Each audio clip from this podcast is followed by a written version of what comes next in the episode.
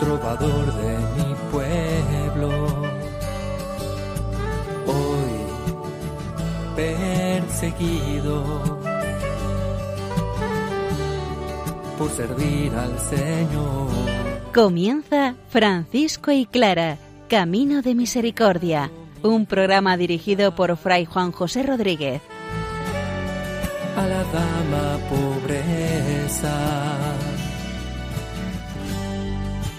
Poder estar más cerca de Dios. Yo, Clara, Un saludo fraterno de paz y bien, hermanos. Seguimos estudiando el capítulo 22 de la primera regla de nuestro Padre San Francisco. El santo de Asís nos invita a estar vigilantes para tener la salvación de nuestro Señor Jesucristo. Octava testigo en el proceso de canonización de nuestra Madre Santa Clara, Sor Lucía de Roma, una monjita que estuvo desde siempre al lado de la Santa Madre y que nos cuenta su experiencia al respecto.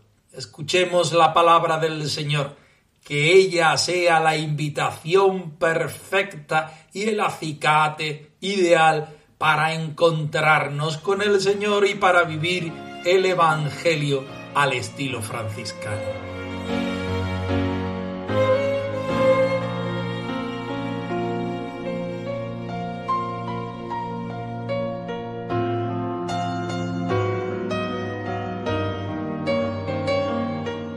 Del Evangelio según San Lucas.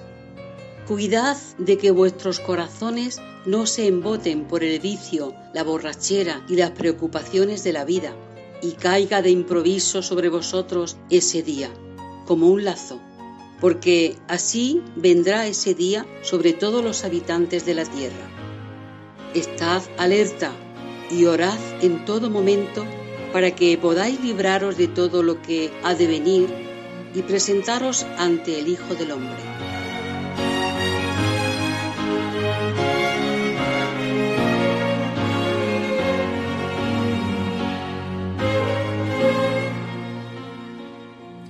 Recordamos a nuestros oyentes que estamos haciendo un estudio pormenorizado del capítulo 22 de la primera regla de San Francisco, donde el santo hace un desarrollo negativo un desarrollo positivo para pasar a indicar a los hermanos que deben guardarse de todo lo malo. En el día de hoy, San Francisco invita a los hermanos y por supuesto a nosotros a estar vigilantes y hace un desarrollo de verbos, de acciones que los hermanos deben vivir acojamos todas estas acciones en nuestra vida concreta para vivir el Evangelio al 100%. Escuchamos el texto. ora sin cesar, ora en todo tiempo. Hay poder en la oración. Lucha sin cesar y no dudes ni un momento que Jesús contigo está. Por lo tanto, hermanos todos, guardémonos mucho de perder o apartar del Señor nuestra mente y corazón, so pretexto de alguna merced u obra o ayuda. Mas en la santa caridad que es Dios, ruego a todos los hermanos, tanto los ministros como los otros, que, removido todo impedimento y pospuesta toda preocupación y solicitud del mejor modo que puedan, hagan servir, amar, honrar y adornar al Señor Dios con corazón limpio y mente pura, que es lo que Él busca sobre todas las cosas. Y hagámosle siempre allí habitación y morada, a aquel que es Señor, Dios omnipotente, Padre e Hijo y Espíritu Santo, que dice, Vigilad, pues, orando en todo tiempo, para que seáis considerados dignos de huir de todos los males que han de venir, y de estar en pie ante el Hijo del Hombre. Y cuando estéis de pie para orar, decid, Padre nuestro que estás en el cielo, y adorémosle con puro corazón, porque es preciso orar siempre y no desfallecer, pues el Padre busca tales adoradores. Dios es espíritu, los que lo adoran es preciso que lo adoren en espíritu y verdad, y recurramos a Él como al pastor y obispo de nuestras almas, que dice, Yo soy el buen pastor, que apaciento a mis ovejas y doy mi alma por mis ovejas. Todos vosotros sois hermanos, y no llaméis Padre a ninguno de vosotros en la tierra porque uno es vuestro Padre, el que está en el cielo. Ni os llaméis maestros, porque uno es vuestro Maestro, el que está en el cielo. Si permanecéis en mí y mis palabras permanecen en vosotros, pediréis todo lo que queráis y se os dará. Donde quiera que hay dos o tres congregados en mi nombre, allí estoy en medio de ellos. He aquí que yo estoy con vosotros hasta la consumación del siglo. Las palabras que os he hablado son espíritu y vida. Yo soy el camino, la verdad y la vida.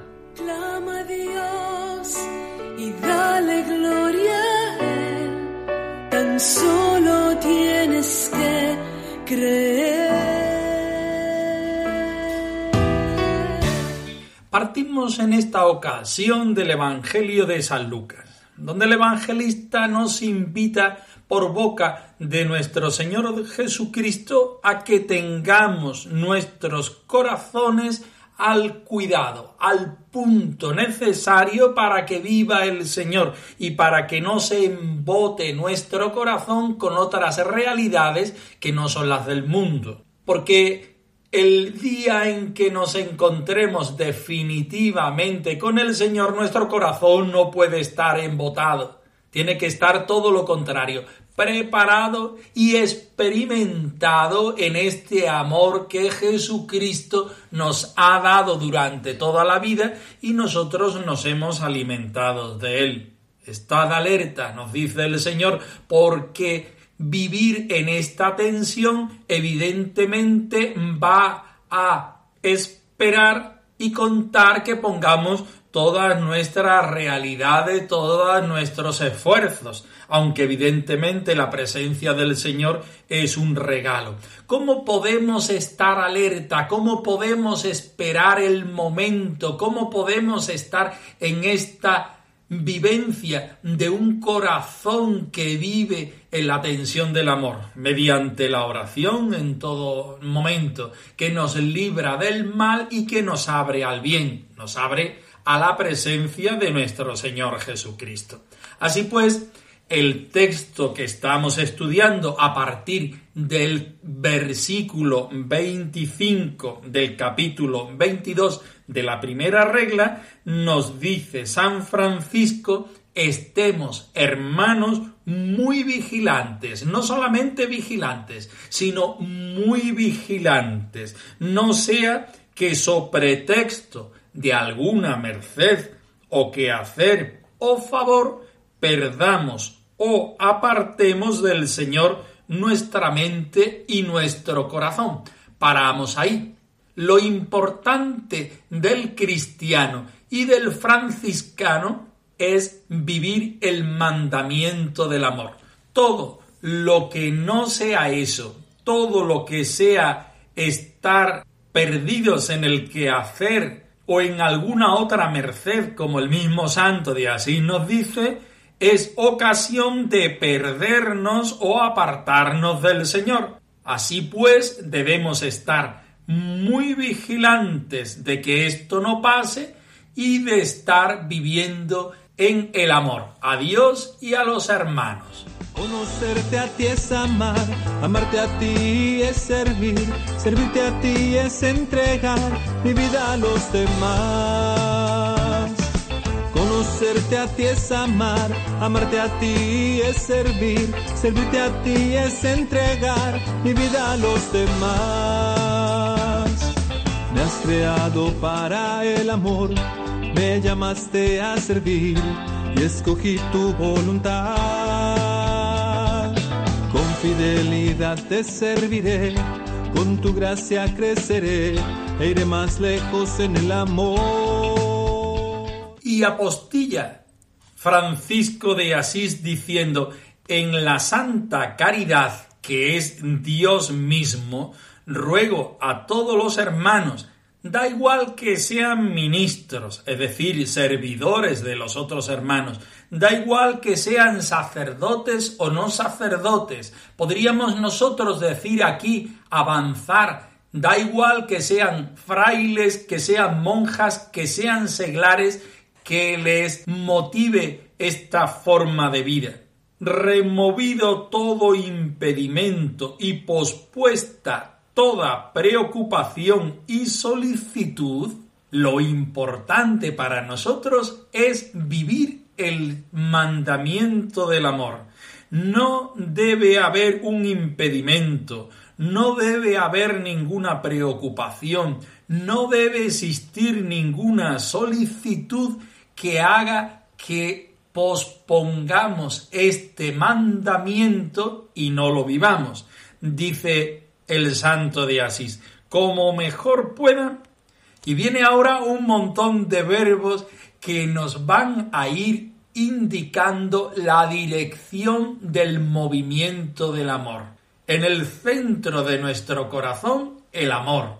El amor en forma de caridad ese amor que cojo del Señor y que lo llevo a los hermanos. Hay una dirección en esa forma de amar que nos la concretan los siguientes verbos. Sirvan, amen, honren y adoren al Señor. Y háganlo con limpio corazón y mente pura. Así pues, la dirección y la concreción del amor de Dios que se convierte en nosotros caridad es aquel amor que sirve con cosas concretas, que ama a personas, a situaciones, a ocasiones, a mediaciones concretas, que honren y adoren al Señor, pero no de forma abstracta, sino de forma concreta, con horas concretas, con personas concretas, con actitudes concretas, con actividades concretas,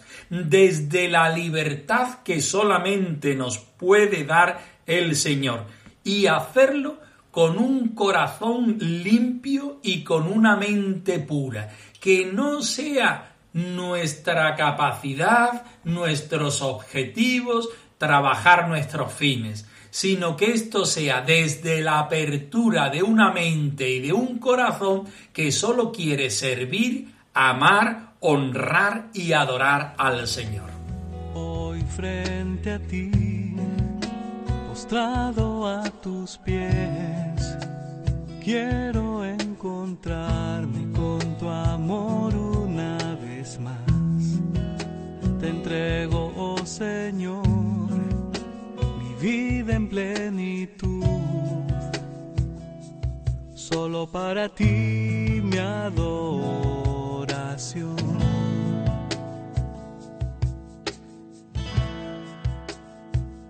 Te adoro mi Dios,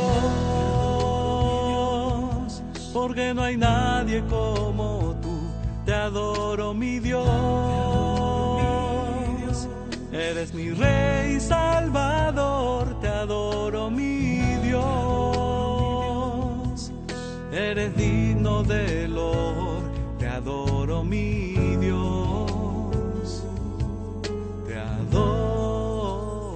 por si fuera poco, San Francisco remata esta parte dándonos aún más unas cuantas indicaciones. La primera es que hagamos habitación y morada en él, que tengamos nuestro corazón puesto en el Señor y la presencia del Señor en nuestro corazón y en nuestra vida, siguiendo lo que nos dice el Evangelio de San Juan. En segundo lugar, lo que nos ha dicho el Evangelio de San Lucas en la cita que hoy estamos trabajando. Orar siempre y no desfallecer, porque es el termómetro perfecto para darnos cuenta que estamos viviendo en la voluntad del Señor, es decir, que estamos vigilantes de no perder y apartarnos de la presencia del Señor en la mente y en el corazón. En tercer lugar, nos invita San Francisco a recurrir al Señor continua y constantemente, porque Él es el pastor y el obispo de nuestras almas, como nos dicen distintos textos de la Sagrada Escritura, particularmente del Nuevo Testamento. Y acaba San Francisco diciéndonos que no nos llamemos maestros, no nos llamemos padres, sino que seamos servidores, que estemos en la disposición del Señor al servicio de los hermanos, que nuestra vida sea una verdadera vida de hermanos menores, de servidores que encontrando la realidad preciosa del Señor en nuestra vida, quieren derramar este tesoro en los hermanos, en los más cercanos y en los que tienen mayor necesidad del Señor. Todo un reto, todo un plan de vida que no es otro plan distinto que el mismo Evangelio que el mismo Jesús nos invita a vivir. Que seamos capaces de actualizar esta palabra, que seamos capaces de estar muy vigilantes, vayamos a que por pretexto de alguna merced o que hacer, perdamos y nos apartemos del Espíritu del Señor. Todos los hermanos han de ser menores y estar sometidos a todos los que hay en la misma casa. Todos los hermanos han de ser menores. Menores como María fue menor. Menores, como Cristo fue menor. El último, el servidor, el salvador del universo fue menor.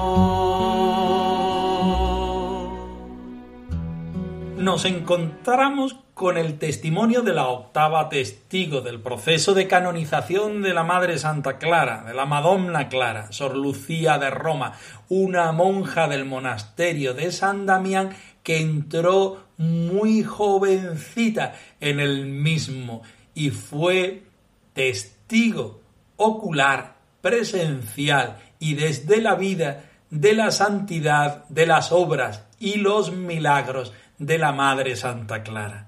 Vamos a escucharla. Yo te sigo, esposo mío,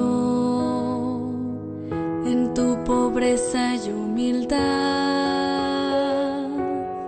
y tu obediencia, esposo mío, es mi ejemplo a imitar. Octava testigo. Sor Lucía de Roma, monja del monasterio de San Damián, declaró bajo juramento que fueron tales la santidad y la bondad de Madonna Clara, abadesa que fue del monasterio de San Damián, que de ningún modo podría expresarlas plenamente. Preguntada sobre en qué había consistido esta santidad y bondad, respondió que en su mucha humildad, en la afabilidad, honestidad y paciencia. Preguntada sobre cuánto tiempo había vivido en el monasterio, contestó que en cuanto a las buenas obras, según le parecía, muy poco, pero en cuanto al tiempo, era tanto que no se acordaba, pues Madonna Clara la había recibido en el monasterio por amor de Dios cuando era muy niña. Y dijo que siempre había visto a Madonna Clara vivir en gran santidad.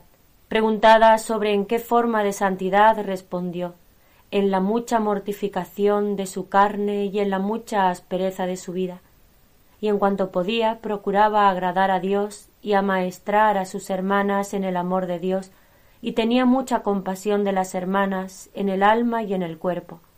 Y añadió la testigo que sólo teniendo la ciencia de los santos podría expresar la bondad y santidad que había visto en Madonna Clara y dijo haber oído que el Señor había curado por sus méritos a bastantes hermanas, pero que ella no había estado presente por hallarse enferma.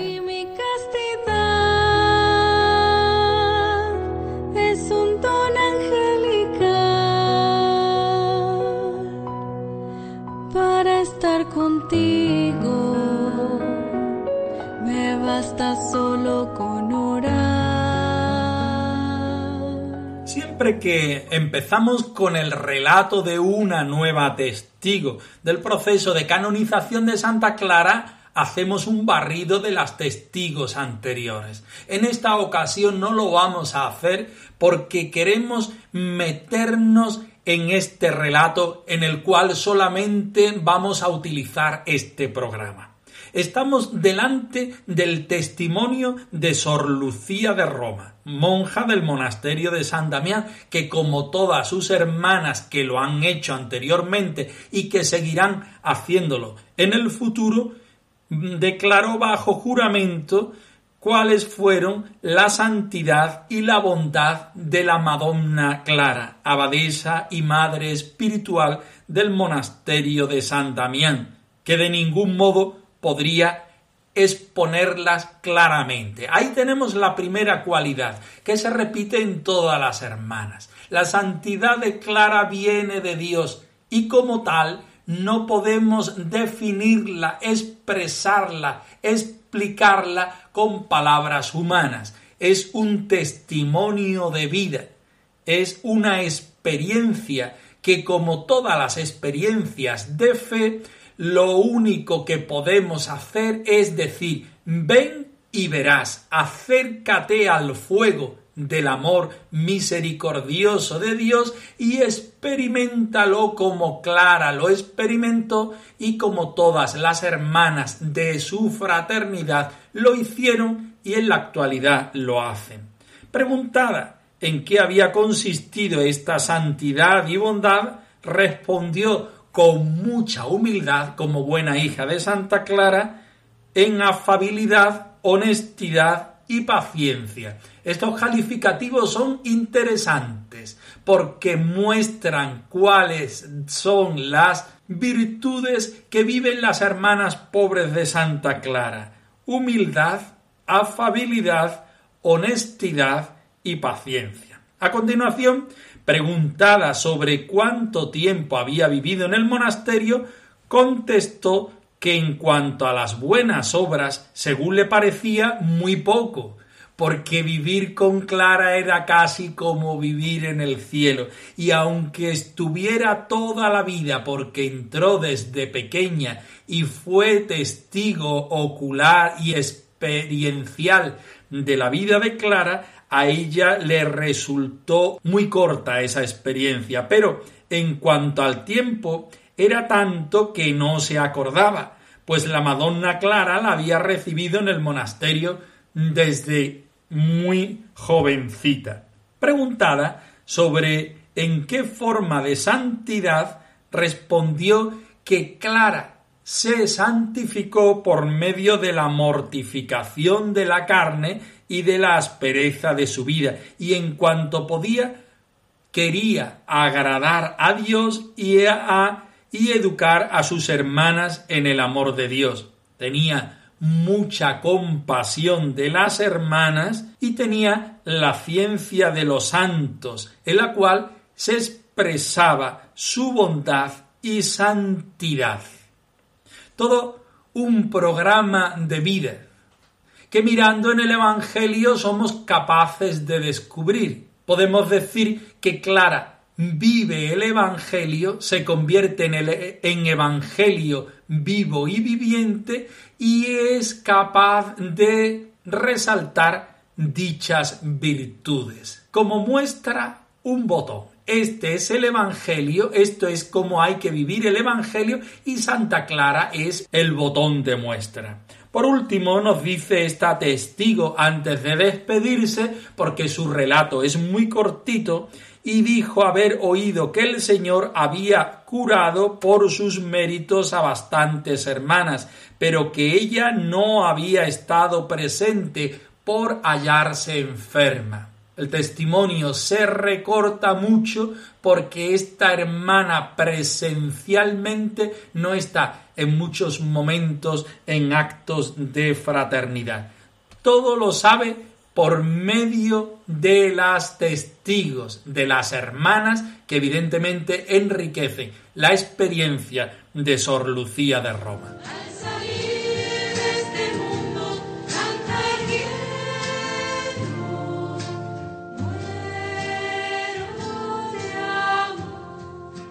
francisco y clara arroba radiomaria.es. Os dejamos la dirección de nuestro correo electrónico por si queréis poneros en contacto con nosotros en algún momento. Nosotros nos despedimos, no sin antes ofreceros la bendición del Señor resucitado al más puro estilo franciscano. Que el Señor os conceda la paz y el bien, hermanos.